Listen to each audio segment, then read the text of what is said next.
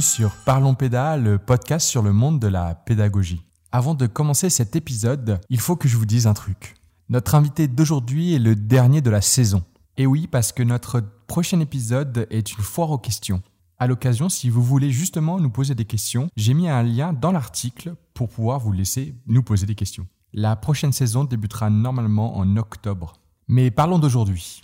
J'ai invité Arnaud de Béchevel, au passage j'espère que j'ai bien dit son nom, qui a été responsable pédagogique pour Vitacolo. De plus en plus, je me questionne sur les difficultés que traversent les organisateurs. C'est sûrement parce que personnellement, je suis aussi responsable pédagogique et donc ça fait écho en moi. Mais je me dis que c'est toujours intéressant, même si on est directeur, directrice, animateur, animatrice, de voir la perspective de l'organisateur. Alors je lui ai posé des questions un peu sur le recrutement, la façon dont il accompagne ses équipes, comment l'organisateur est perçu du point de vue de l'organisateur auprès des équipes? J'espère que vous allez autant apprécier cette discussion que j'ai pu l'apprécier. Sur ce, bonne écoute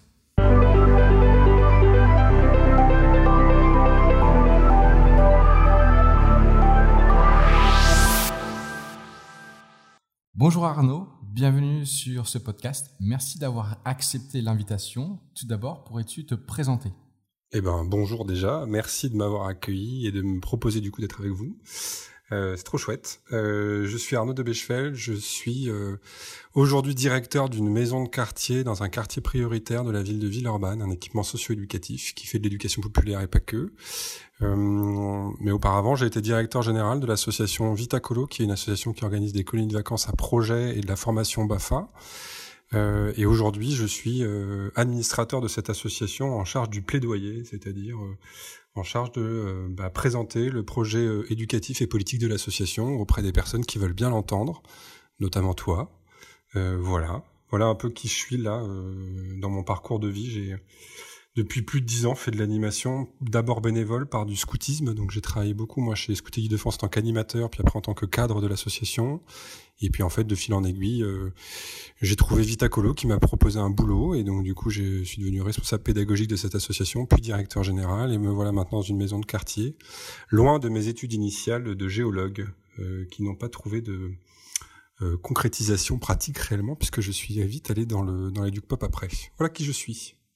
Alors, c'est chouette de se dire que tu es passé de géologue à, l'éducation populaire. Est-ce que c'était euh, parce que c'était une difficulté de trouver un métier ou c'est parce que, euh, en fait, tu étais attiré par l'éducation populaire? Moi, je, suis rentré dans l'éducation populaire à 8 ans, hein, par d'abord la le prisme du scoutisme des scouts et guides de France euh, et donc du coup après bah aussi par euh, des classes de découverte et tout ça etc donc euh, donc voilà ça a toujours baigné en moi si tu veux et ça a toujours été un sujet mais j'en ai j'en avais jamais vu l'idée d'en faire un métier, moi, c'était quelque chose qui me passionnait, mais je n'avais pas du tout réfléchi qu'on pouvait travailler là-dedans de manière pérenne.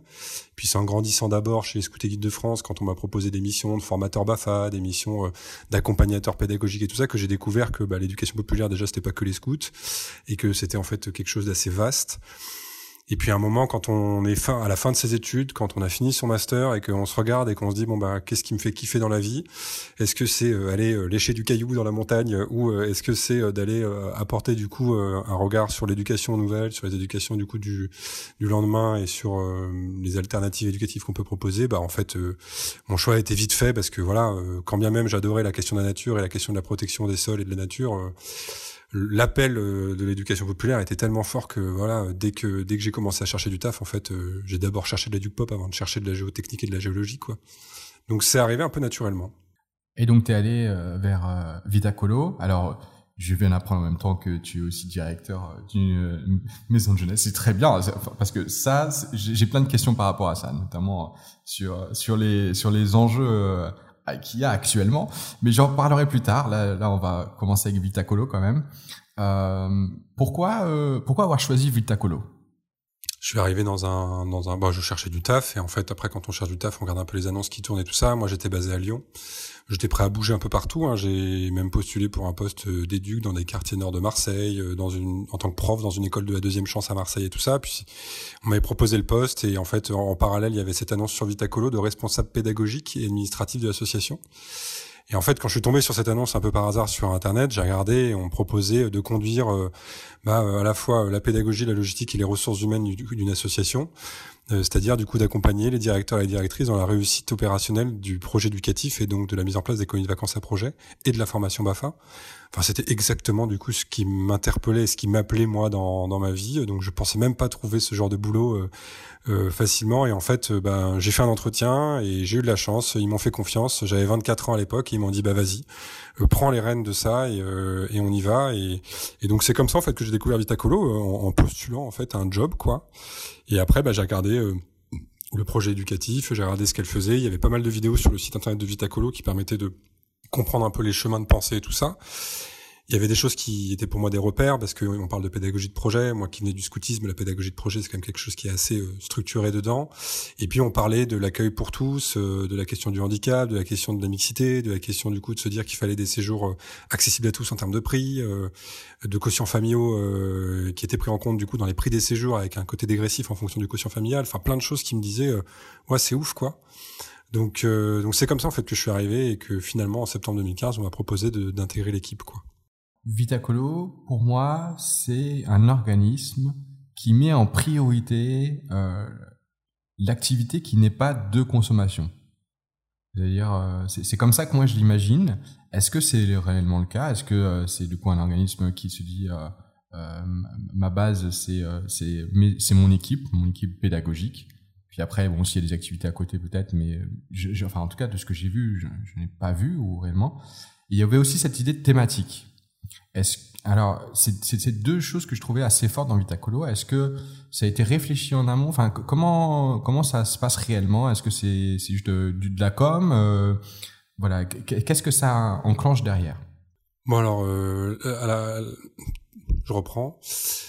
Euh, à ta question du coup sur ça, euh, évidemment on est on est euh, nous des artisans en fait de l'animation, c'est comme ça qu'on se positionne. Et du coup on aime ce côté artisan euh, bah, du coup de la pratique animative, de la pratique du jeu, de la création, d'éveiller, des grands jeux, etc. Donc dès, dès les, les, les, fondements de l'association, l'ambition ça a été de, de, de, trouver un espace où vraiment on permettait aux animateurs, aux directeurs qui avaient des envies de créativité, des envies de développer des techniques d'animation, de pouvoir du coup le vivre euh, sans avoir besoin effectivement de devenir des accompagnateurs de prestataires de services, parce que du coup c'est pas du tout ce qu'on imaginait. Les fondateurs en fait ils ont eu une, intuition assez bonne il y a, a, il y a 12-13 ans quand ça a été créé en 2008. Euh, avec l'ambition de se dire, bah, finalement, en 2008, on se rend compte qu'il y a un peu l'écolo pour les riches, un peu l'écolo pour euh, les pauvres, l'écolo de la CAF, et que finalement, on a peu d'espace de mixité sociale dans les colonies de vacances aujourd'hui parce qu'on n'a pas un engagement fort euh, de pouvoir rassembler et fédérer. Et à l'époque, bah, du coup, l'idée, ça a été de se dire qu'est-ce qui rassemble les jeunes, qu'est-ce qui rassemble les enfants, en fait, et qui arrive à passer les barrières des castes sociales un peu de notre pays? Bah, c'était la question de la passion, la question de se dire qu'en fait on peut être passionné de tout, de partout, euh, et donc du coup si on utilise la passion des jeunes, on arrive à pouvoir faire que bah on se on se questionne pas sur savoir avec qui on va le faire, on sait qu'on va le faire avec des gens qui vont kiffer le faire avec nous, et donc du coup on va pouvoir euh, renforcer euh, l'envie de partir et l'envie d'expérimenter, et c'est comme ça que du coup les colos à projet sont nés avec l'idée de pouvoir permettre à chaque colo de d'expérimenter un projet avec euh, un collectif de jeunes passionnés autour du projet. C'est comme ça que du coup au début on a créé euh, les séjours Je monte mon restaurant avec le but de monter un restaurant de A à Z et à la fin on, on proposait du coup aux familles, aux éduques, aux familles d'accueil de pouvoir euh, nous rejoindre pour pouvoir tester le restaurant que les jeunes avaient du coup pensé pendant 13 jours. Et donc ce côté un peu colo à projet, bah, il, se nourrissait nous en parallèle d'une envie de pouvoir vivre de l'expérience de colonie de vacances classique, euh, les grands jeux, les veillées, la vie quotidienne, les temps débat et tout ça, et qu'on n'y voyait pas euh, un sens à y mettre de l'activité prestataire, acrobranche, laser game et tout ça dedans, euh, parce qu'on trouvait que ça ça se connectait pas avec finalement la question du projet et la question de développer la créativité de des enfants par la créativité de nos animateurs. Donc c'est pour ça que ça, ça a vite été euh, du coup un, un non-sens pour nous de nous mettre dans des activités prestataires. Je dis pas qu'il y en a pas. Euh, ça peut arriver parfois que dans une colo cabane, par exemple, parce que du coup il y a euh, euh bah, une démarche de construction d'une cabane dans la forêt et tout ça, que bah, on a envie de travailler avec eux aussi bah, les expériences de la forêt et donc du coup on prend un guide et on part du coup dans la montagne avec un guide découvrir découvrir du coup autour d'une randonnée bah, la nature, la faune, la flore et tout ça parce que c'est des compétences qu'on n'a pas mais à chaque fois, du coup, la prestation qu'on va mettre en place, elle va être réfléchie pour pouvoir faire sens avec le projet qu'on va porter. C'est un peu la différence, tu vois, entre ce qu'on appelle les colos à thème et les colos à projet chez nous. C'est que la colo thématique, bah, on va dire qu'on fait une colo cuisine et en gros chaque jour on va avoir un atelier cuisine. Dans une colo à projet, je monte mon restaurant. L'ambition, ça va être vraiment de conduire un projet, de monter un restaurant et donc l'ensemble des ateliers ont une cohérence d'aller vers ce restaurant. Et donc on va faire monter au fur et à mesure en compétence les jeunes dans ce domaine-là et on va partir des acquis qu'ils ont. Il y a moins euh, cette question de l'activité proposée. Euh, comment ça s'organise euh, à l'intérieur du séjour? Qu'est-ce qu'impose d'ailleurs l'organisateur à ce niveau-là et qu'est-ce qui est libre au niveau de l'équipe? Bah, ce qu'on dit à Vitacolo, c'est que en gros, la, la journée se découpe en trois temps. le premier temps, on va dire que c'est le temps du projet, et donc du coup, ce temps, il va osciller entre deux et quatre heures par jour de travail, en fonction un petit peu de la période, en fonction de la proximité aussi de la fin du projet, des besoins. On va avoir un autre tiers qui est ce qu'on appelle du coup pour nous euh, le, hors thématique, le hors projet, euh, cette, idée du coup d'avoir des activités, des grands jeux, des veillées, euh, des activités courtes, de retrouver en fait tous ces jeux-là de l'animation de l'animation qu'on aime, quoi, des pop. et donc ça, ça représente aussi 2 à 4 heures dans la journée. Euh, et puis on a les temps de la vie quotidienne, puisque du coup on assume l'idée qu'il faut prendre le temps de prendre le temps. Et donc du coup on a euh, des temps de repas qui sont longs, des temps de débat, des temps de discussion ouverte, des temps de dialogue, des temps forum. Tous ces temps ils sont quand même pris dans le quotidien. Mais c'est ça le cahier des charges qu'on donne du coup à nos directeurs, c'est de penser un projet pédagogique avec cette réponse de vivre une expérience de projet euh, autour du coup de l'expérience de colo et donc de vivre une colonie de vacances euh, artisanale comme du coup nous on aime la voir quoi. Elle est où la liberté pédagogique? Parce que là, ce que j'entends, c'est le projet des apogées. le projet, excuse-moi, j'arrive plus à le dire. Le projet est déjà posé. Qu'est-ce, qui va faire sens dans, euh, le choix de l'équipe? Comment à un moment l'équipe va se dire, bah, c'est, euh, notre projet aussi qui est en train d'être monté, et pas euh, juste ce que l'organisateur a imposé. quand tu disais par exemple le, principe de cuisine, que justement c'est pas le projet de l'organisateur du projet de cuisine. En fait, on a, on cette conscience que du coup, on a un projet éducatif qui est fort. En fait, on a choisi aussi du coup une méthode pour ça, qui est la méthode de projet, qui est la méthode aussi du coup du travail euh, euh, autour du coup d'un accomplissement, d'une expérience avec les jeunes. Et donc du coup, bah, c'est normal que derrière, on demande à nos directeurs, quand on les recrute, d'appliquer euh, le projet éducatif de notre structure, ce qui me paraît cohérent. sur la question du coup de la mise en place des projets, après, c'est là où du coup la liberté apparaît. C'est-à-dire que du coup, on leur dit nous L'enjeu, c'est que vous montiez un système qui permet d'éditer un manga avec des jeunes, d'organiser un concert de rock, d'organiser un théâtre ambulant avec une pièce de théâtre à la fin, et que du coup, vous préparez-vous la mise en place euh, d'un projet pédagogique permettant ça. Mais euh, un, bah, c'est vous qui en fait le portez au final. Donc euh, c'est vous qui organisez en fait à l'intérieur comment est-ce que vous voulez mener à bien euh, vos temps d'atelier, comme combien de temps, sur combien de durée, euh, quand, avec le rythme que du coup vous pensez bon sur la que vous avez. Euh, c'est vous qui, qui, mettez en place du coup les ateliers cuisine que vous imaginez à l'intérieur qui permettent la mise en place du projet. Nous on a des conseils, mais ils sont jamais du coup obligatoires. Euh, le recrutement de l'équipe d'animation en fait c'est le directeur qui le fait, donc c'est lui qui va recruter son équipe en fonction aussi de ce qu'il va pouvoir apporter euh, dans son projet. Donc s'il veut des cuisiniers, euh, animateurs cuisiniers, s'il veut des animateurs purs qui du coup ont un côté amateuriste de la cuisine parce qu'il veut le faire découvrir avec les jeunes. en fait tout ça c'est possible, il n'y a pas du coup d'imposition. Parce que derrière, il n'y a pas un objectif de résultat, il y a un objectif en fait de réussite du projet. C'est-à-dire qu'on n'attend pas à la fin que euh, bah, le restaurant il soit nickel chrome, qu'il soit bon et tout ça. En fait, ce qui nous intéresse, c'est est-ce que les jeunes ont kiffé vivre le projet. Et donc du coup, il faut forcément que le projet s'adapte aussi à la réalité de ce qu'on a sur le terrain. Quand on fait un projet PEDA au mois de mai, euh, au mois d'avril, bah forcément, euh, on imagine ce qu'on va vivre sur le terrain et on se projette. Quand on a les jeunes qui arrivent du coup sur le terrain, eh ben on voit ceux qui du coup par exemple ont de l'appétence dans, dans le domaine qu'on développe, ceux qui du coup sont débutants et tout ça, et on fait avec le groupe en fait. Et c'est au final euh, le groupe qui va installer au fur et à mesure le projet qu'il veut porter. C'est juste que du coup, on part pas d'une feuille, d'une feuille blanche, parce que du coup, ce qui nous intéresse, nous, c'est de pouvoir avoir un espace de proposition en disant, bah voilà où est-ce qu'on peut aller. Et après, c'est les jeunes qui, au fur et à mesure, euh, décident de, ce qu'ils veulent faire au final. S'ils décident finalement de faire, euh, euh, pas un restaurant, mais de faire du coup un buffet, et, du coup de kiffer faire un buffet, de faire plutôt une fête, une fête dînatoire ou des choses comme ça, bah en fait, on le fait avec eux, on y va avec eux. Euh, si euh, les jeunes décident plutôt pas de faire un, manga complet, mais de faire des planches et de faire une exposition de planches manga, bah, au final, on le fait avec eux. Donc euh, on, on, adapte en fait nous la réalité de terrain après derrière. Mais effectivement, on a un cadre au début qui est rigoureux parce qu'en en fait, on veut que notre projet éducatif soit mis en place. Comment ça se gère aussi le suivi? Parce qu'en plus, c'était toi qui étais responsable hein, du suivi des équipes, si j'ai bien compris. Comment tu gères Qu'est-ce que tu qu'est-ce que tu suis du coup à ce moment-là? Bah nous en fait on a on, on, recrute les directeurs. Du coup on les recrute en janvier pour l'été euh, et on les, on les accueille du coup à un week-end de formation des directeurs qui a lieu mi-mars, fin mars. Et en fait, à l'issue de ce week-end de formateurs, en fait, les, les, directeurs ont comme mission de monter leur projet PEDA, de recruter leur équipe et de commencer l'organisation du coup de leur séjour. Moi, mon rôle en tant que directeur pédagogique, du coup, c'était d'accompagner euh, l'élaboration des projets pédagogiques et le soutien du coup au recrutement quand il y avait des besoins qui étaient identifiés euh, de la part des, des directeurs. Sur le soutien au projet pédagogique, en fait, on, on fixait un, un entretien, euh, on va dire euh, mi-mai, euh, autour du projet pédagogique du coup qui me présentait. Je leur demandais pas de me le présenter de A à Z parce que je voulais qu'ils puissent permettre à leur équipe aussi de le préparer avec eux pendant le week-end animateur qui avait lieu début juin. Mais je voulais qu'ils soient capables de me présenter une ébauche de la pensée pédagogique qu'ils avaient développée autour de leur projet pour pouvoir mesurer s'ils avaient bien senti l'ambition en tout cas de Vitacolo sur le, le projet en question et ensuite de les aider à faire que le projet du coup de Vitacolo devienne en partie aussi leur projet et le projet de leur équipe d'animation, et du coup en m'assurant que leurs idées euh, puissent être très claires pour que du coup ils puissent les présenter aux animateurs. Mon idée n'était pas du tout de les laisser euh, construire un projet PEDA et ensuite de dire bah on s'en fout euh, de ton projet PEDA en fait Vitacolo bah il va t'imposer ça ça et ça dedans. Non, c'est justement on impose du coup immédiatement des choses pour pouvoir donner un cadre dans lequel du coup ils vont pouvoir être libres et après du coup on laisse l'inspiration se faire et on laisse conduire les choses. Moi mon travail c'était juste de m'assurer que l'ensemble respecte le projet éducatif de l'association et qu'il assure la sécurité physique, morale et affective des jeunes qui a autour. Donc il y a une vraie euh, liberté après derrière de construction du projet PEDA. Et ensuite, du coup, week-end animateur, les animateurs du coup qui ont été recrutés arrivent euh, début juin. Et là, en fait, le directeur propose le projet PEDA du coup aux animateurs, euh, qui est souvent du coup, comme je l'ai dit, une ébauche. Et ensuite, ils finissent de le construire, de le construire ensemble. À ce moment-là, fin juin, souvent les directeurs m'envoient leurs projets pédagogiques terminaux. Euh, et, euh, et, du coup, on travaille avec eux sur euh, sur bah, quelles sont les dernières questions qui peuvent se poser, quels sont les arbitrages dont ils ont besoin.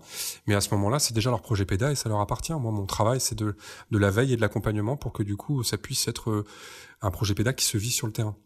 Ce qui est important aussi, c'est de comprendre notre mécanique hein, sur les projets PEDA. On attend, on n'attend pas un dossier de 10 pages. Hein. Euh, ce nous ce qu'on attend, c'est euh, des constats sur euh, sur la jeunesse. Comment est-ce que du coup le directeur a saisi du coup l'ambition du projet et l'ambition de la place de l'équilibre entre le projet, leur projet, et la vie quotidienne. Et ensuite un tableau des constats, des priorités éducatives, des objectifs opérationnels et des moyens. C'est quelque chose d'assez concret. Euh, on n'attend pas un dossier de 10 pages, 10, 12 pages. En fait, c'est pas ça qui nous intéresse parce que sur des séjours d'une semaine, deux semaines et tout ça, ce qui nous intéresse, c'est vraiment de palper tout de suite comment est-ce que le directeur traduit euh, les ambitions de son équipe et les siennes en activité du coup de terrain. Donc, ce que je, comprends bien, c'est que c'est au moment où euh, tu as cet entretien individuel que là, tu tu t'assures que le directeur pose un projet qui rentre dans le cadre du projet éducatif. Exactement. En fait, moi, euh, je suis garant du projet éducatif. Euh, c'est ma mission. Euh, c'est comme ça que du coup Vitacolo attend aussi que je porte les choses. Donc moi, en tant que garant du projet éducatif, je m'assure du coup que l'ambition soit bien en lien avec le projet éducatif. Au niveau du recrutement, comment aussi tu décides de recruter tes directeurs directrices? Comment sur, quoi tu te bases justement, vu que tu dois, vu que ton ta principale mission, c'est t'assurer du projet éducatif. Sur quoi tu bases ton recrutement? En fait, euh, mon recrutement, il se base d'abord sur une évaluation des savoir-être avant de travailler sur la question des savoir-faire. Euh, en fait, moi, ce qui m'intéresse, c'est savoir si les personnes qui vont vivre l'expérience euh, chez nous à Vitacolo vont bah, être au mieux pour pouvoir la vivre et vont avoir les, savoir-être qui vont permettre de le faire. Donc, je vais avoir des entretiens, moi. Est-ce que tu as un peu de concret? Je vais te couper, mais je, genre un exemple précis, ça pourrait peut-être aider aussi à comprendre un peu plus. Le recrutement, c'est un entretien qui dure en moyenne une heure et demie, deux heures, où du coup, bah en fait, moi je reçois des candidatures, je poste des, on, postait des annonces sur n'importe quel site en fait euh, de l'animation, et euh, on demandait en fait aux gens de regarder un peu les colos euh, qu'il y avait sur le site internet pour voir quels colos les interpellaient plus que ça. de fait, en fait, comme du coup les directeurs souvent quand ils postulent, ils voient ce qu'on fait à Vitacolo, ils vont déjà avoir une idée de se dire ah bah ça me plaît le projet ou pas quoi. Donc on va un peu avoir une espèce de filtre qui va exister dès le début avec les candidatures parce qu'il y a des directeurs bah c'est pas leur truc les colos à projet et tout ça et du coup on le juge pas, on le comprend. Il y en a qui vont se dire bah c'est pas mon truc mais j'ai envie de tester et ça me tente. Il y en a qui vont se dire mais moi je suis un fan de Cinoche euh, et du coup ça me plaît de porter le projet cinéma avec les gamins et tout ça. Donc en fait on va accueillir tous ces profils là euh, de, de, de, gens qui ont envie et après à, à moi de faire pour que du coup tout marche. Ce qui est important de comprendre à Vitacolo c'est que on a sur un seul lieu de colonie de vacances trois à cinq colonies différentes, mais chaque colonie, chaque colonie a son directeur et son équipe d'animation. Donc du coup, on va avoir quand même beaucoup de directeurs on va avoir à peu près 30, 40 directeurs qu'on a en fait le nombre de directeurs qu'on a de colo. Donc on a besoin d'une grosse équipe de direction. Donc les deux tiers à peu près de, directeurs euh, viennent du réseau, c'est-à-dire que chaque année, on a à peu près des deux tiers des directeurs qui ont envie de revenir, euh, qui du coup ont bien euh, pris goût à, à, Vitacolo et tout ça. Et puis le dernier tiers, bah, c'est des nouveaux, c'est des arrivants, c'est des gens qui veulent découvrir et qui du coup sont recrutés eux parce qu'ils ont vu l'annonce, qu'ils ont vu le site de vitacolo.fr et qu'ils ont senti que ça les intéressait de rencontrer du coup cette approche quoi.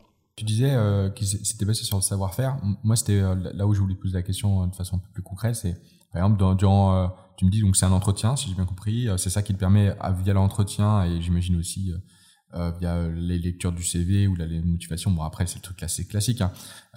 mais euh, après, quand tu évalues la personne, c'est-à-dire après l'entretien, sur quoi tu te bases concrètement? Qu'est-ce que tu dis? Alors euh, voilà, cette personne, euh, il faut qu'elle rentre dans une sorte de quoi, des cases Oui, bien sûr. en fait, je m'intéresse pas du tout au début à savoir quel projet sur, les, sur quel projet ils ont postulé. Ça, ça m'intéresse pas tout de suite. ce qui m'intéresse, c'est d'abord que j'ai un feeling avec lui. C'est un échange avec lui ou elle. Hein. C'est un échange téléphonique. Du coup, c'est un échange en physique en fonction de la réalité. Et du coup, c'est une heure et demie, deux heures en fait d'une discussion ouverte, un peu comme là, toi, on a ensemble où du coup bah, j'ouvre avec des questions pour savoir qui ils sont, qu'est-ce qu'ils font dans la vie, et puis après il y a des questions qui m'intéressent sur euh, c'est quoi être directeur ou directrice de colo pour toi? Euh, si quelqu'un me dit, bah moi être directeur ou directrice de colo, c'est euh, l'administratif, c'est le financier, c'est être dans mon bureau et du coup euh, gérer la partie plutôt paperasse et tout ça, parce que je sais que c'est important pour l'organisateur. Bah, en fait, moi ça m'intéresse pas du tout, parce que nous à Vitacolo, ce qu'on cherche, c'est des directeurs de terrain, des gens qui aiment encore animer, qui aiment encore être avec leurs équipes et qui veulent du coup travailler de l'animation de terrain. Donc en fait, ça, ça va être un des critères pour nous, par exemple, qui va être qui va être assez marquant. un des critères aussi, c'est comme je t'ai dit, il y a différents directeurs du coup sur le centre, donc c'est comment est-ce que les les candidats apprécie l'idée d'avoir d'autres directeurs, d'autres colos, d'autres équipes d'animation sur le centre. Certains directeurs ou directrices vont me dire assez rapidement, moi j'aime bien être seul euh, à mener le bateau et à porter du coup le projet et tout ça. Bah, je sais que du coup ils vont pas marcher vite à colo parce que ils vont pas réussir du coup à travailler le partage de centre comme on dit. Euh, alors que d'autres vont me dire, euh, bah moi je trouve ça intéressant parce que du coup ça va ça va être une épaule aussi parce que je vais pouvoir aussi m'appuyer sur des anciens, je vais pouvoir m'appuyer sur d'autres directeurs quand j'aurai des problèmes. Euh, il y en a qui disent bah voilà ça demande de communiquer, ça demande de mettre en place des outils de communication et tout ça. Bon, moi ça me va parce qu'effectivement bah ça demande à communiquer, ça demande à travailler, ça demande aussi à accepter que l'autre puisse nous regarder et tout ça. Ça demande de l'humilité qui est pas simple et qui est pas facile. Donc oui ça c'est intéressant. Les autres critères, ça va être, bah, par exemple, demain tu diriges une colo cinéma, euh, tu as euh, trois quatre animateurs animatrices à recruter, c'est quoi tes critères? Bon bah si la personne elle, elle, elle, me parle pas de complémentarité dans son équipe, elle me parle pas de l'idée d'avoir à la fois euh, euh, des gens qui peuvent s'y connaître autour du projet, des gens qui du coup ont une appétence dans l'animation, des gens qui sont des novices, de la parité, enfin tout ça, moi c'est c'est sûr que du coup c'est ça que je vais cibler aussi quoi. Mais vraiment cette discussion elle va permettre en fait d'être transparent aussi parce que j'aime que le directeur il se projette dans la réalité de l'expérience de Vitacolo pour qu'il puisse se dire est-ce que en fait je me vois déjà dedans? Et donc à la fin de l'entretien, ce que je dis moi, c'est que je leur demande s'ils ont vu des colos qui les intéressaient ou pas, et c'est à ce moment-là que souvent du coup ils me partagent bah, les colos types qu'ils ont vus. Et ensuite, du coup, je leur dis, eh ben, je vous laisse réfléchir et dans 24 heures, 36 heures, dans 48 heures, vous me renvoyez un mail et vous me dites si ça vous intéresse ou pas de bosser pour Vitacolo. Et en fait, c'est eux qui décident déjà de maintenir leur candidature après cet entretien. C'est un pas important pour moi euh, qu'ils fassent cette démarche-là. Et ensuite, du coup, quand ils m'ont dit, bah ouais, je suis chaud, ça, ça m'intéresse ou, quoi que ce soit, bah moi, ça me permet après de détailler ma réflexion et de me dire, ok, bah maintenant que je sais que cette personne est motivée et tout ça, est-ce que du coup, je la sens arriver dans, dans, ce projet-là? Est-ce que du coup, euh, je, sens que ce projet-là pourrait être porté ou pas euh, Est-ce que je ne mets pas dans une situation trop de danger par rapport à ça, etc. Donc voilà, j'essaie d'évaluer ça, quoi. Et aussi en termes de formation, est-ce que euh, est-ce que tu te mets des challenges? Je sais que par exemple moi, souvent euh, quand j'ai une équipe, je me dis bon, il y a, y a certains animes j'ai besoin d'animes solides, tu vois, des choses qui, qui sont posées, et d'autres je me dis bon, là vu que j'ai mes animes solides, ben derrière je peux essayer d'amener des personnes qui où je sais qu'ils sont moins en confiance ou euh, ou qui n'ont pas encore réfléchi à ces, mais qui ont envie, hein. Mais donc du coup là, on, sort de la, la question de l'envie, mais vraiment de la, la, la, capacité ou de la compétence, hein, comme tu disais.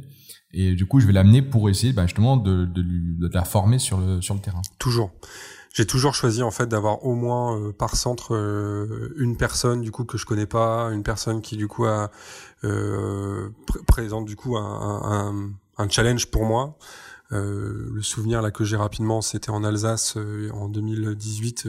j'ai accueilli un directeur sourd et malentendant et du coup hyper intéressant de comprendre comment est-ce que du coup il pouvait discuter de ça, mais ça m'a demandé moi aussi du coup du challenge d'inclusion, comment comment ça marchait tout ça. Alors il y a eu des réussites, il y a eu des échecs.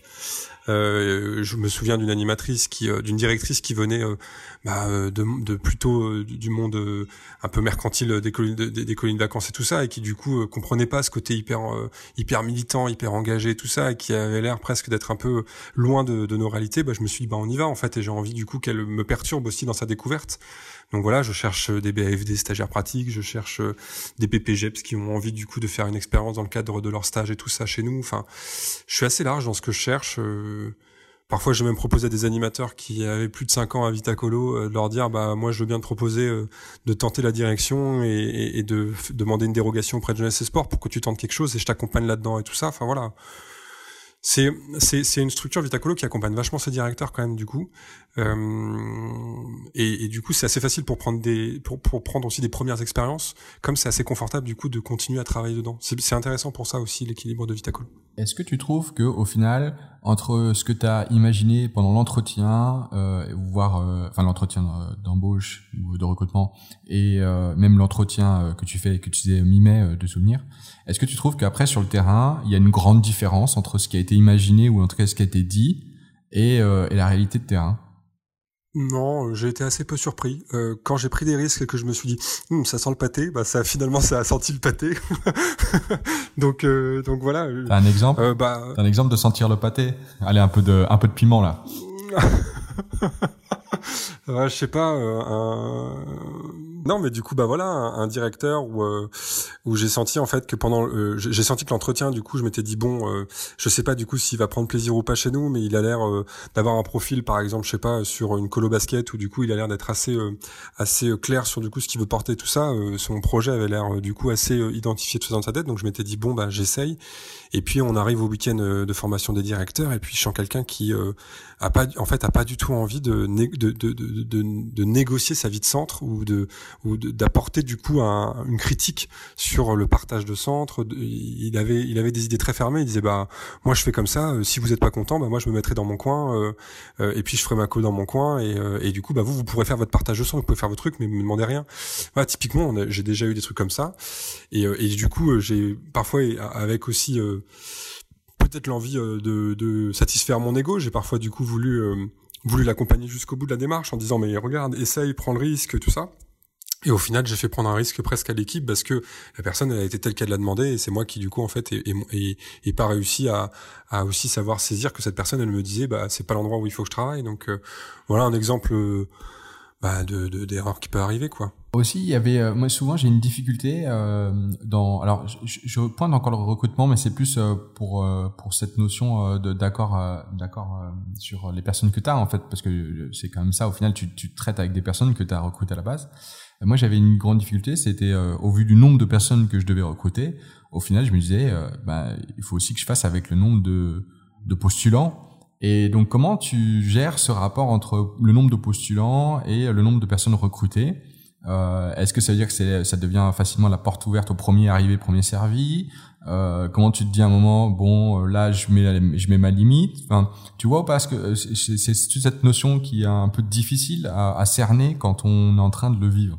Ouais, ouais, bien sûr. Alors après, euh, je, je, sais pas, je, je, sais qu'il y a des, il y a une espèce de raréfaction là de de de la de, de, de, directeurs potentiels sur des séjours et tout ça. On a moins connu ça à Vitacolo. J'ai pas été aussi euh, euh, marqué par l'absence de candidature que j'ai pu avoir, que j'ai que j'ai pu entendre d'autres collègues organisateurs et tout ça qui disaient on galère à recruter tout ça.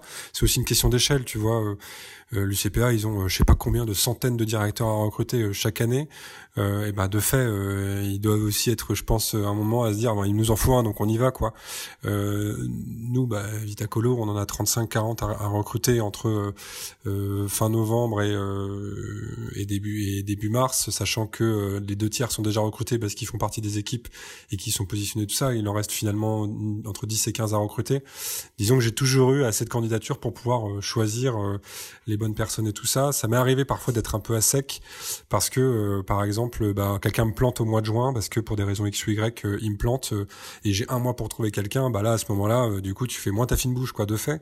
Et du coup, tu essayes quand même d'apporter et d'identifier les personnes et tout ça. Après, c'est juste que bah, si tu as un profil où du coup, tu sais que ça va matcher, mais tu sais qu'il y aura des difficultés là-dessus, je sais que c'est moi qui vais le payer dans l'accompagnement sur le terrain en direct pendant l'été. Et du coup, je l'assume. C'est-à-dire qu'après, bah, je suis un peu plus sur le terrain, euh, sur ce centre-là, pour mieux accompagner, mieux m'assurer des choses et tout ça. Euh, je me déplace souvent au moins euh, là où habite la personne, où je lui demande de venir du coup au siège de l'association une journée avant le séjour pour qu'on puisse un peu matcher et discuter un peu mieux et tout ça. Donc voilà. Euh, ouais, parfois c'est un peu plus étonnant, mais euh, j'ai pas eu le sentiment d'avoir sacrifié euh, euh ça euh, pendant mes recrutements et tout ça, parce que j'ai eu plutôt de la chance, je pense, et puis parce qu'on est reconnu aussi pour accompagner de manière assez bienveillante nos directeurs et nos directrices. Et donc on a un peu du bouche à oreille qui se fait, c'est-à-dire que c'est assez souvent j'ai des directeurs qui me disent bah tiens il y a il y a ce directeur là qui pourrait postuler tout ça et donc du coup je le mets dans le dans le chemin de la de, la candidature classique, il n'y a pas de il a pas de laisser passer particulièrement mais ça se nourrit un peu tout seul quoi. Et je fais attention en fait à ce que les anciens se positionnent euh, en laissant de la place pour les nouveaux parce que du coup fin novembre je demande aux anciens directeurs de me faire trois vœux euh, par session, par période, euh, pour me dire, bah voilà, sur la première partie de l'été, je voudrais faire ça ou ça ou ça. Il y en a d'autres qui me disent ça ou ça ou ça. Et en fait, avec tous les vœux de tous les directeurs, je regarde un peu, j'essaie d'équilibrer un peu du coup les réalités euh, sur les centres dont, j'ai besoin, et je vois les places qui restent du coup après pour des nouveaux directeurs et tout ça, et ce qui me permet de pouvoir après mieux cibler où, où, les candidatures du coup m'intéressent quoi. Ah, tu disais aussi que tu accompagnes sur le terrain les directeurs et directrices. de, de ce que je comprends, pour l'instant, tu as une posture qui est pas du tout une posture jugeante. De ce que je vois, en tout cas, euh, à part si c'est le contraire, hein, tu me le dis tout de suite. Mais j'ai pas cette sensation-là. Comment tu fais, euh, comment tu tu fais en sorte que les directeurs ne le voient pas comme ça sur le terrain? Ah bah, c'est une extrême délicatesse, hein, c'est pas facile. Euh, ce qui m'intéresse, c'est que déjà, je suis toujours dans une position ouverte. C'est-à-dire que du coup, je, pose toujours des questions. Je cherche à comprendre.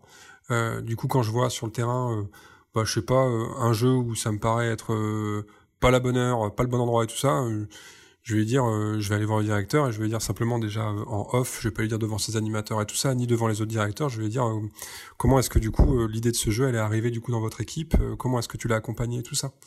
en fait, je vais toujours laisser le directeur ou la directrice venir à moi. C'est ça qui m'intéresse, c'est du coup de se dire bah comment ça se passe, comment tu vas, euh, quels sont les freins du coup en ce moment que tu identifies et que tu aurais besoin de travailler avec moi pour qu'on puisse du coup trouver des solutions ensemble euh, Comment tu vis tes difficultés et tout ça euh, donc je, je je sais pas, ça se fait assez naturellement. Alors peut-être que du coup je m'appuie sur ma zone de confort là-dessus, mais mais voilà, c'est je reste en fait toujours dans une position ouverte et je questionne. Et après, dès que je sens qu'il y a un écart et tout ça ou une incohérence, à ce moment-là, du coup, je vais la pointer. Mais je ne, le, je ne commence pas par pointer la cohérence. Je commence d'abord par questionner pour essayer de comprendre en fait comment le directeur ou la directrice a cheminé dans sa tête pour arriver à mettre en place telle ou telle activité, telle ou telle organisation. Après, moi, je suis, je suis, je les connais par cœur du coup les, les projets PEDA, euh, les, les, les, programmes d'activité. Euh, en fait, à force de les avoir accompagnés, de les avoir vus pendant euh, quatre mois et demi, cinq mois, en fait, la colo, je la connais quoi. Donc je sais où est-ce qu'ils veulent aller. La personnalité du directeur ou de la directrice, je la connais. Donc je sais ce qu'il a ce qu'il recherche, je sais du coup quelle est son ambition, je sais quelles sont ses prises de risques, et donc du coup j'accompagne ça. Le plus dur, c'est presque d'accompagner l'acceptation des autres directeurs sur le même lieu des prises de risque de l'un et de l'autre. Et ça, c'est plus du coup un travail un peu aussi de présence sur le terrain qui permet de le faire, et aussi un travail quotidien au téléphone. C'est-à-dire que souvent, pendant l'été, euh, le matin, bah, j'avais tous les matins, j'avais au moins euh, un à cinq directeurs qui m'appelaient pour des questions très terre à terre, mais aussi du coup j'en profitais pour leur demander bah, comment ça va, comment ça avec les autres directeurs, comment tu te sens. Et ça leur permet de se rendre compte que du coup je fais attention à ce que je puisse avoir tout le monde au téléphone euh, dans la semaine, que je puisse du coup vraiment prêter attention à tout le monde et tout ça. Donc voilà, et après je suis sur le terrain quand il y a des vraies urgences. Je suis souvent sur le terrain sur les installations et les rangements pour aider. Et donc ils voient aussi que je mets la main à la pâte.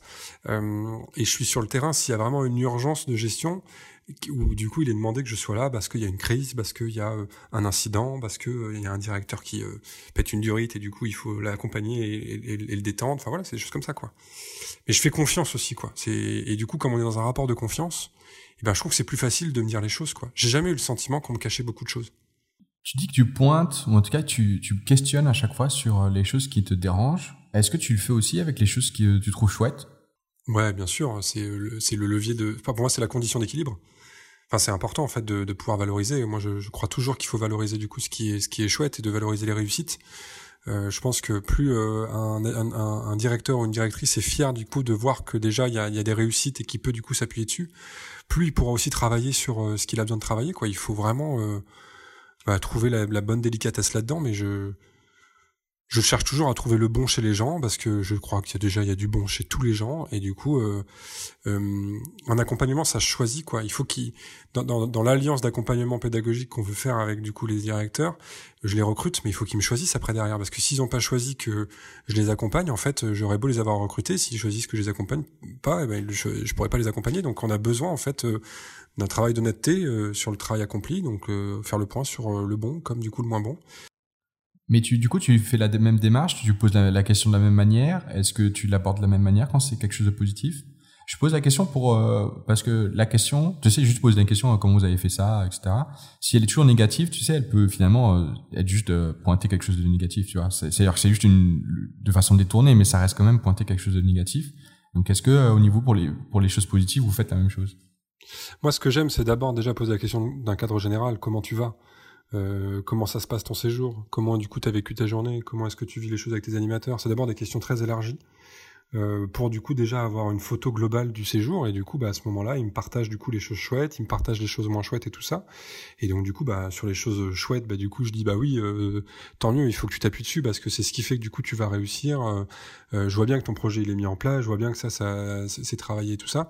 Et euh, du coup sur tel sujet je vois que du coup par exemple il y a, y a, un classique à Vitacolo c'est que le projet peut parfois bouffer un peu le temps c'est-à-dire que du coup, on a tellement envie d'aller jusqu'au bout du projet que parfois les directeurs, ils, se laissent un peu manger et, ils ont tendance à, à, réduire parfois le nombre d'activités hors thématique euh, euh, pour du coup faire un peu plus de sinoche ou de choses comme ça. Moi, je suis assez, je suis assez rigoureux à leur dire, euh, en fait, euh, c'est, on, on, doit laisser de la place pour le hors thématique parce que ça fait partie de l'équilibre aussi qu'on propose en termes d'activité pour le jeune et tout ça, et que si on si on fait pas ça, bah, on, on, on casse quelque chose dans le dans, dans, dans la charte d'engagement qu'on a pris avec le jeune sur sur sa colo et tout ça. Donc il faut vivre des temps de souffle, que sont les temps du hors thématique et tout ça. Et donc j'hésite pas à leur dire souvent. Euh, euh, euh, ne te fais pas bouffer par le projet parce que du coup c'est quelque chose qui est euh, qui, qui, qui va après toi te frustrer dans, dans, dans la pratique de ton projet pédo. Tu disais aussi qu'il y avait, euh, qu'il y avait une, enfin, que souvent il y avait une difficulté de travailler sur le, enfin, au même dans le même espace entre directeurs, qu'il y avait une forme de jugement un peu, si, j'ai bien compris, qui se faisait entre les directeurs, et qu'au final, là où tu disais, ben, on peut être dans du coopératif, il y avait une forme, involontairement une forme de compétition qui pouvait se créer. Euh, comment du coup vous l'abordez ce, cette relation, la compétition entre directeurs, pour euh, bah, justement que ce soit plus de la compétition? On l'identifie très vite dans le week-end formation des directeurs. On dit, bah, on sait que du coup vous êtes entre directeurs et tout ça, et que vous allez vous regarder. Et se regarder, c'est, aussi le, prendre l'attention de le faire avec bienveillance. C'est-à-dire qu'on a le droit de regarder l'autre. Euh, on a le droit du coup de, de, de, de, d'avoir un avis sur ce qu'il va faire ou pas, euh, mais on a surtout le, le, le devoir de comprendre. C'est-à-dire que du coup, quand on est face à une situation qu'on comprend pas, peut-être d'une interaction entre jeunes, d'une situation qu'on observe où on est spectateur ou je ne sais quoi d'autre, on a, à mon sens, la responsabilité en tant que directeur d'aller questionner l'autre directeur pour essayer de comprendre. Et justement, en fait, le fait que ça soit des questions, bah, ça veut dire qu'en fait, je suis ouvert à comprendre ce que tu as vécu et tout ça. Euh, c'est aussi du coup d'avoir la bienveillance quand on est directeur, de recevoir une situation euh, d'alerte de la part d'un autre directeur sur une situation par rapport à son groupe. Donc on leur dit souvent, par exemple, bah, je sais pas, un directeur, il peut euh, euh voir une tension entre des jeunes qui s'insultent ou je sais pas quoi euh, au milieu du parc. Moi, je suis, le, je suis pas le directeur de ces jeunes, mais j'agis parce que du coup, bah, il faut il faut agir maintenant. Donc j'agis, je sépare les jeunes et tout ça. Et puis, bah, je leur dis, bah, en fait, votre boulot maintenant en tant que directeur, quand vous avez agi, c'est d'aller voir tout de suite l'autre directeur ou l'autre directrice pour du coup ne pas laisser un espace de doute sur le fait que du coup vous êtes transparent entre vous sur ces actions-là. Et donc du coup, ça permet euh, souvent de, simplifier en fait la relation entre les directeurs, de comprendre que du coup, bah, ils sont des épaules les uns pour les autres. Et donc du coup, ça, évite que le regard devienne du coup un jugement. À partir du moment où le regard devient un jugement, en fait, c'est à ce moment-là où, les tensions peuvent apparaître du coup dans les centres. Et c'est arrivé qu'il y ait des tensions qui apparaissent parce que, eh ben, un directeur va euh, être très critique envers les autres et tout ça, euh, mais du coup ne va jamais réellement partager sa critique. Il va envoyer des petites piques, il va en parler du coup à ses animes. Finalement, ses animes, ils vont en parler aux autres animes. Et ça, ça va créer une gangrène qui euh, freine en fait le sujet. Donc moi, mon travail, c'est d'identifier en fait que les directeurs aient bien dialogué entre eux et aient bien ouvert le dialogue. Donc on met en place, par exemple, en, au week-end animateur de juin, il y, a une, réunion entre tous les directeurs du coup de chaque centre où du coup bah, ils se coordonnent sur qui fait quoi, quelle tâche est fait comment, qui est-ce qui s'occupe du cuisinier, qui est-ce qui s'occupe des personnes de ménage, qui est-ce qui s'occupe de, du registre de sécurité, etc. Et donc chacun a des missions très claires. Et la règle, c'est que bah, comme on est référent de ces missions-là, les autres directeurs ne vont pas empiéter dans ces missions-là. Donc ça permet quand même d'avoir déjà un cadre très clair et de se dire, mais en fait, le seul endroit où on peut se chevaucher, c'est quand il y a des situations de crise ou des situations de tension avec des jeunes ou avec des animateurs et où du coup il faut euh, une action euh, directe et immédiate, euh, mais qui doit toujours être du coup après derrière euh, digérer, recommuniquer et, et, et, repartager quoi. Et, les jeunes, euh, est-ce qu'ils voient pas, euh, ils ont pas un sentiment des fois qu'il y a le directeur du centre et les directeurs de chaque séjour? Il y a pas un truc qui se fait comme ça des fois, notamment par rapport à la propre directeur de colo où ils peuvent, enfin où ça peut arriver qu'ils disent ah mais ça c'est le directeur de ma colo, mais aussi le directeur du centre, comme une forme de hiérarchisation. Alors ça arrive plus, ça arrive plus quand c'est moi qui débarque. Là, quand je débarque, du coup, il y a souvent, ah, il y a le grand chef. Là, les, les... T'es pas D'ailleurs, t'es pas, t'es vraiment pas vu comme quelqu'un de la DDCS, tu sais, dans le même principe de l'inspection. Euh... Non, non, non, tu verrais ma tête, on se dirait tout de suite que je suis pas de la DDCS. euh, non, non, euh, je suis, je suis, je, débarque assez classiquement du coup dans les séjours, mais tout de suite, euh, je suis pas dans la posture que les directeurs vont avoir avec moi, dans l'approche que je vais avoir avec les jeunes et tout ça. Je pense que euh, j'incarne du coup la direction et du coup ça se sent assez vite. Je sais pas, dans ma maison de quartier aujourd'hui, je suis directeur de maison de quartier, ça se sent assez vite que les jeunes ils ont compris que j'étais le directeur de la maison de quartier. Donc je pense qu'il y a une espèce de T'inquiète, on va, on va en parler. On va en parler de ce truc de maison de carte. T'inquiète pas, on, y arrive bientôt d'ailleurs. J'ai une dernière question avant sur Vitacolo. Euh, attends, attends, parce que du coup, je crois qu'il y avait le sujet. Est-ce que ta question sur euh, euh, sur les directeurs des directeurs. Alors du coup, non, euh, voilà. Euh, il y a un temps forum du coup euh, au début de la colo où on dit bah voilà je suis bien le directeur du séjour, la directrice du séjour et tout ça. Donc c'est moi qui suis votre référent pour toutes les questions du coup autour du séjour, autour de la vie que vous avez dans cette colo et tout ça. Euh, si vous avez euh, des, des, des, questions à poser du coup autour des autres colos et tout ça, bah, vous pouvez venir me les poser, vous pouvez les poser aux animateurs et tout ça, on y répondra. Si vous voulez discuter avec les autres animateurs des séjours, les autres enfants des séjours, mais vous pouvez le faire, vous êtes libre de le faire et tout ça. Vous pouvez même discuter avec les autres directeurs.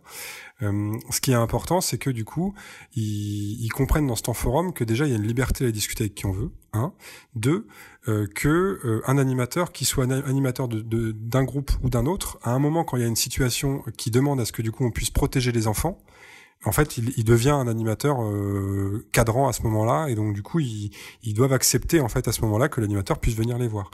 Et ce qu'on leur dit de dire, de, de, enfin ce que je dis au directeur, c'est qu'il faut simplement qu'ils précisent aux, jeunes, si jamais vous avez un animateur d'une autre colo ou un directeur d'une autre colo qui vient vous voir et que vous avez le sentiment qu'il vient vous voir pour des raisons qui sont pas bonnes, euh, il, vous sanctionne pour un sujet ou il y a un truc qui vous a paru euh, incohérent, venez en parler à votre directeur et le directeur du coup ira éclairer le sujet et comprendre ce qui se passe. S'il y a eu une faute, les animateurs viendront vous revoir, les enfants, et, direct, et, présenteront les excuses pour pouvoir du coup euh, passer à autre chose. Et donc ce cadre-là, il, il permet assez vite en fait aux enfants de comprendre quelle est la place de chacun. Est-ce que parce alors à la base, je de ce que j'avais compris dans l'histoire euh, des séjours, si euh, il y avait des séjours qui se faisaient de plus en plus de façon thématique ou avec euh, des, des, activités de consommation, c'était notamment pour réattirer les enfants vers les séjours parce que il y en avait de moins en moins.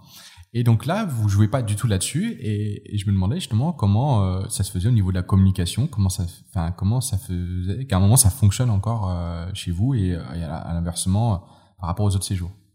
Euh, je crois que le chiffre, c'est qu'on a déjà 42% des jeunes qui reviennent chaque année. Ce qui est un chiffre assez énorme hein, dans le monde des colos, hein, quand euh, on regarde un peu, voilà. Il y a 42% des jeunes qui chaque année, du coup, reviennent euh, en séjour, parce que du coup, je pense que ça, c'est aussi l'expression de la qualité de ce qu'on fait avec eux, de la relation qu'on construit avec eux et de la relation que les jeunes arrivent à construire avec les autres jeunes. Parce qu'on a des jeunes qui s'appellent quand le catalogue sort début novembre là sur le site internet et, et du coup en papier.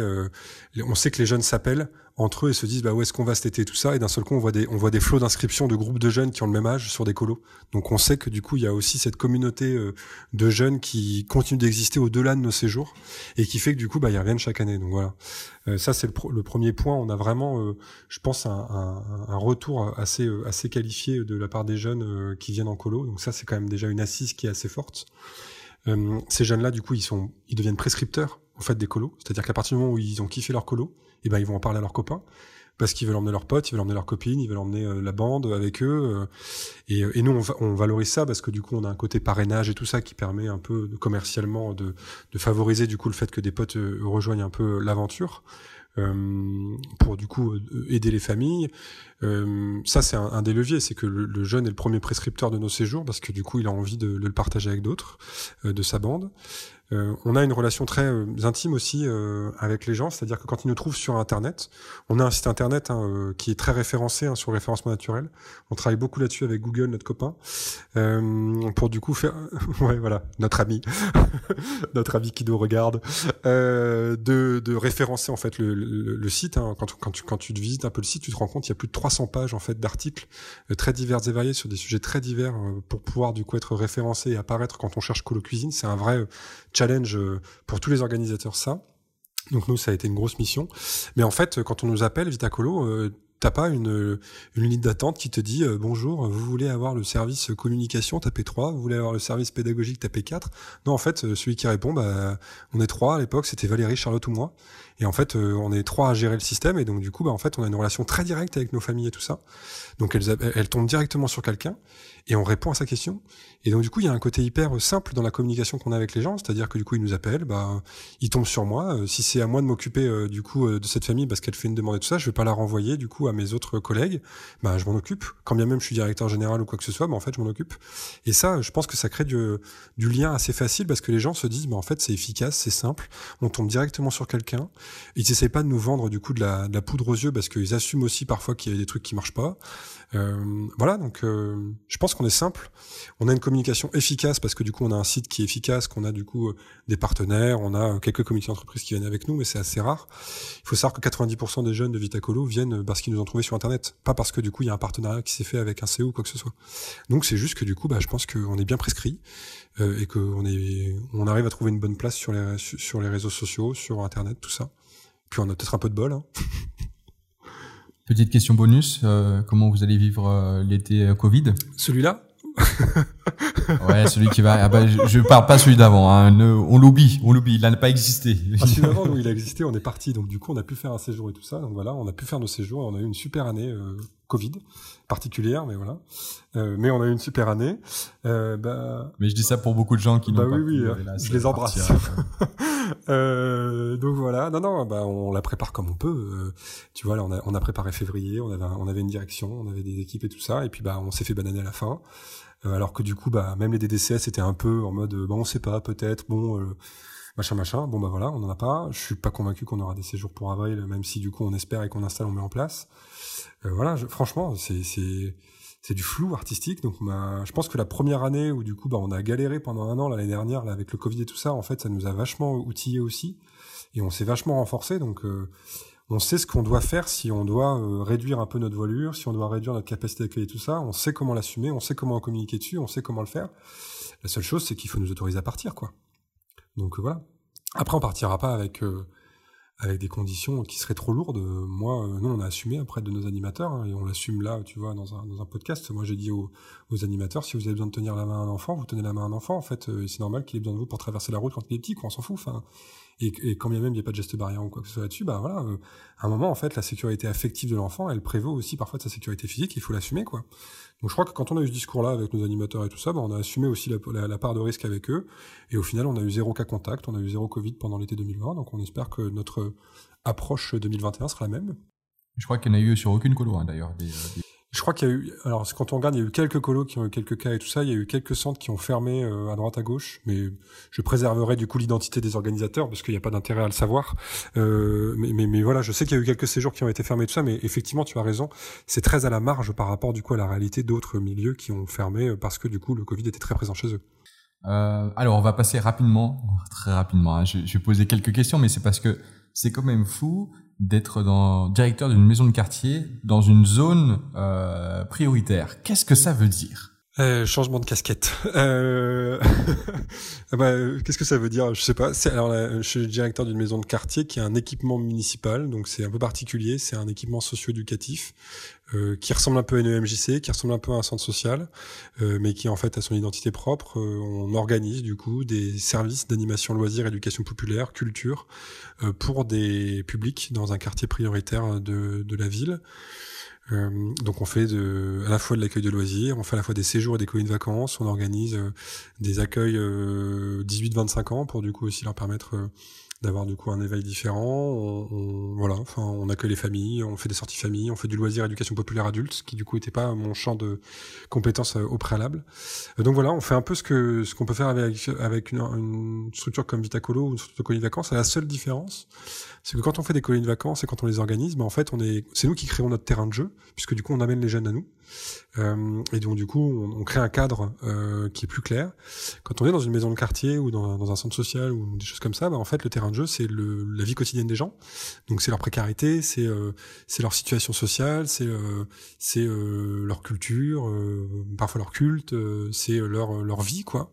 Donc, c'est très différent parce que d'un seul coup, ben on on change complètement de visage euh, et de et de prisme de l'éducation populaire. Moi, ça m'a apporté une, ça m'a donné un peu une claque euh, quand j'ai commencé ce, cette expérience-là, euh, du coup, en maison de quartier. Et aujourd'hui, bah, j'y vois des convergences avec le monde des colos, le monde du scoutisme, d'autres mondes qui sont assez fortes, et je vois des vraies singularités, quoi.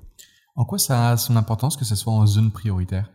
Euh, c'est souvent lié aussi à des politiques urbaines. C'est euh, parce que du coup, euh, c'est souvent là où personne ne va, et donc du coup, les maisons de quartier sont souvent du coup des équipements municipaux, et du coup, c'est les mairies dans des époques qui. Je vais te le poser autrement. Je voulais plutôt dire dans le sens où, où qu'est-ce que ça amène dans la maison de quartier, le fait que ça soit dans zone prioritaire? Je sais pas, je crois que ça amène du coup euh, une empathie assez grande parce que effectivement, bah, on, on observe constamment du coup euh, bah, ce qui se passe dans, dans, dans un quartier prioritaire, l'insécurité, mais aussi du coup euh, les solidarités, les bons moments, les mauvais moments, enfin les moments de la vie d'un quartier. quoi. C'est juste que c'est du coup dans un système qui est assez précaire et donc du coup dans lequel les gens ont une grosse attente en fait envers une maison de quartier. Les gens attendent bah, que du coup ça leur amène un souffle, que ça leur amène une respiration, ça leur amène un repère aussi. donc du coup ils attendent beaucoup en fait d'une maison de quartier je pense que ce qui est différent, c'est l'exigence, c'est la rigueur.